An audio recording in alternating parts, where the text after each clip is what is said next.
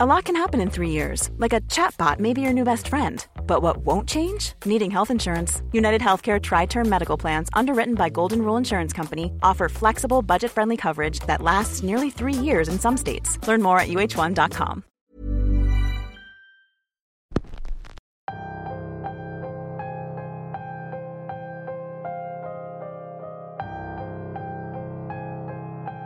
Esta historia es más que nada una leyenda.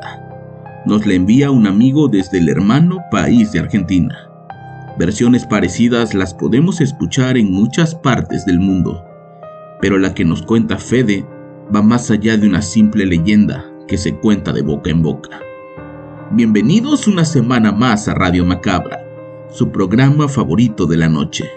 En esta ocasión les queremos compartir una historia corta, pero llena de intriga y misterio pues hasta el día de hoy, nuestro protagonista sigue sin tener respuestas. El episodio de hoy se titula El vestido blanco y una mancha de café, y es traída para ustedes por cortesía de Fe de Cócoro, solo aquí, en Radio Macabra, éxitos que te matarán de miedo. Vayan por su taza y disfruten de esta tétrica historia, pues nosotros estamos a punto de comenzar. Esta historia que les cuento comenzó por ahí de los años 80, en Verazategui, ciudad de Buenos Aires, y se difundió por todas las localidades cercanas llegando a ser una leyenda de varias generaciones. Se dice que un joven de unos 24 años fue a bailar a un boliche ubicado en diagonal del cementerio Espeleta. Ahí concurría mucha gente, tanto de la zona de Espeleta como de Verazategui. El joven delgado tenía pelo castaño y los ojos eran color café. Esa noche vestía una remera blanca, jeans, zapatilla y llevaba una chaqueta de cuero color negro. Él se encontraba dentro del boliche tomando un trago en la barra, cuando vio pasar por ahí a una joven muy atractiva. El joven se quedó hipnotizado. Comenzó a seguirla y a hacerle preguntas. ¿Cuál es tu nombre? ¿Quieres bailar? ¿Cómo te llamas? La joven tenía unos 21 años. Era muy bonita. Su cabello era ondulado y castaño, sus ojos eran verdes. Tenía la piel pálida y fría, y esa noche ella vestía un vestido blanco. Después de bailar toda la noche, el joven la invitó a un bar que se encontraba allí cerca, más precisamente a dos cuadras del boliche. Estuvieron conversando un largo rato y por cosas del destino, ella se le derramó café en el vestido blanco, dejándole una mancha bastante visible. Antes de que amanezca, la joven decidió irse a su casa. El chico se ofreció a acompañarla, pero ella se negó. Después de varios intentos, la convenció. En el camino, ella tenía frío y el joven le prestó su chaqueta. Casi llegando a casa, la joven le dio su teléfono y una dirección y le dijo que ahí se despedirían. Él insistió en acercarla hasta la puerta, pero ella, muy nerviosa, se negó rotundamente. De regreso a su hogar, el joven recordó que le habría dejado la campera, pero no se preocupó por ella, ya que decidió recogerla en el próximo encuentro. Al día siguiente, el joven llamó a la casa de ella, como habían acordado, y como nadie le contestó, decidió ir directamente a esa dirección. Llamó a la puerta y fue atendido por una persona mayor. Al preguntar por la chica, la señora enojada le dijo que era su hija y que había muerto hacía unos 10 años. Desesperado fue al cementerio a buscar una tumba de la chica.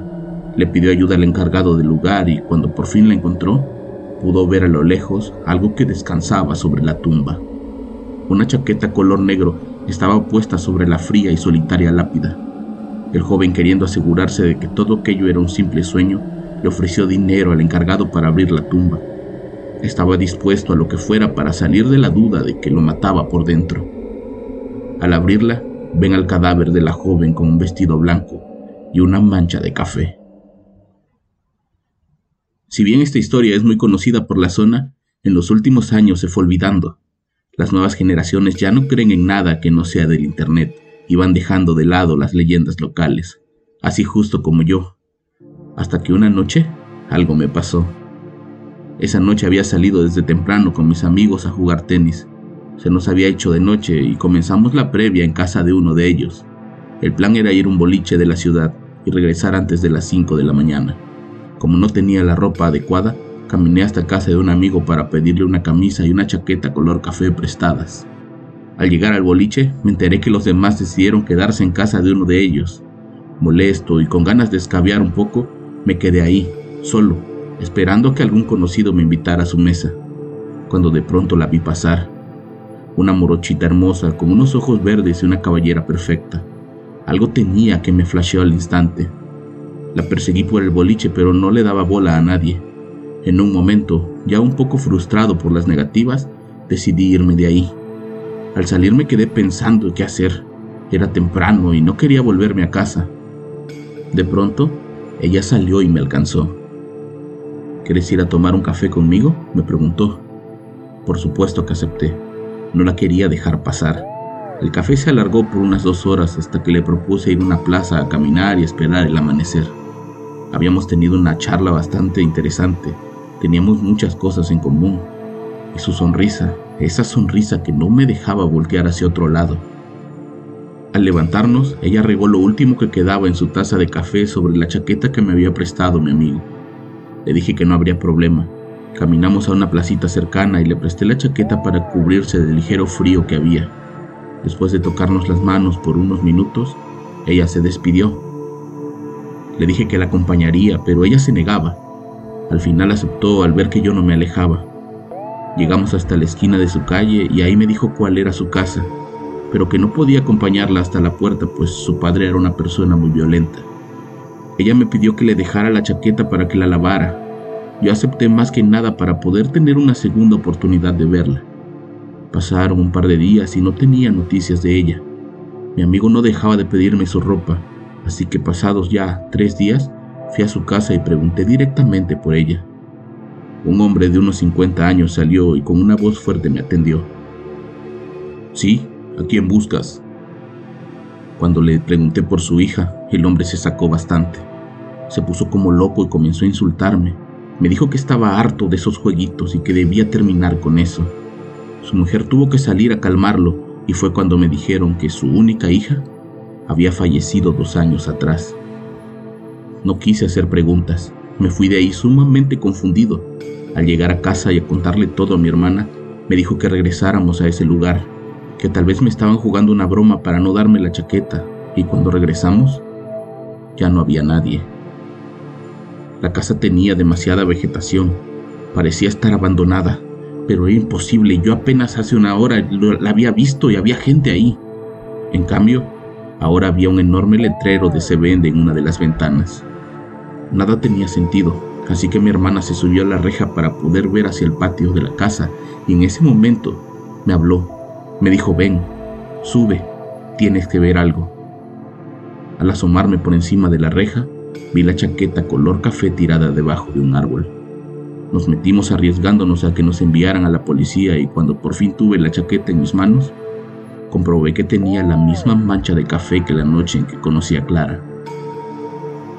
Esa casa se vendió hace poco más de un año y van a construir unos departamentos ahí. Nunca supe quiénes eran los dueños originales ni quiénes eran las personas que me recibieron aquel día. Pero los que saben mi historia creen que de alguna manera, al manchar mi chaqueta y no su vestido, pude romper de alguna manera una especie de limbo cíclico, pues a partir de ese momento nadie ha tenido más encuentros con la mujer del vestido blanco.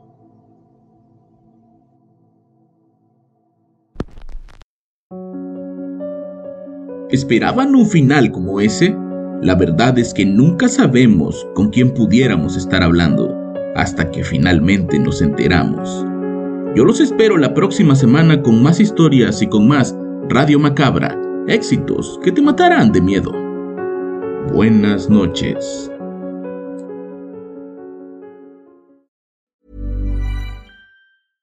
This message comes from BOF sponsor eBay. You'll know real when you get it. It'll say eBay Authenticity Guarantee. And you'll feel it. Maybe it's a head turning handbag, a watch that says it all, jewelry that makes you look like the gem, or sneakers and streetwear so fresh every step feels fly. eBay gets it. So look for the blue check mark next to that thing you love and be confident that every inch, stitch, sole, and logo is checked by experts. With eBay Authenticity Guarantee, you can trust that feeling of real is always in reach. Ensure your next purchase is the real deal. Visit eBay.com for terms. How would you like to look five years younger? In a clinical study, people that had volume added with Juvederm Voluma XC in the cheeks perceived themselves as looking five years younger at six months after treatment. Look younger, feel like you. Add volume for lift and contour in the cheeks with Juvederm Voluma XC. Reverse signs of aging by adding volume to smooth laugh lines with Juvederm Volure XC. For important safety information and to find a licensed specialist, visit juvederm.com. That's J U V E D E R M.com. Not for people with severe allergic reactions, allergies to lidocaine, or the proteins used in Juvederm. Common side effects include injection site redness, swelling, pain, tenderness, firmness, lumps, bumps, bruising, discoloration, or itching. There's a risk of unintentional injection into a blood vessel, which can cause vision abnormalities, blindness, stroke, temporary scabs, or scarring. Talk to a licensed specialist to find out if it's right for you.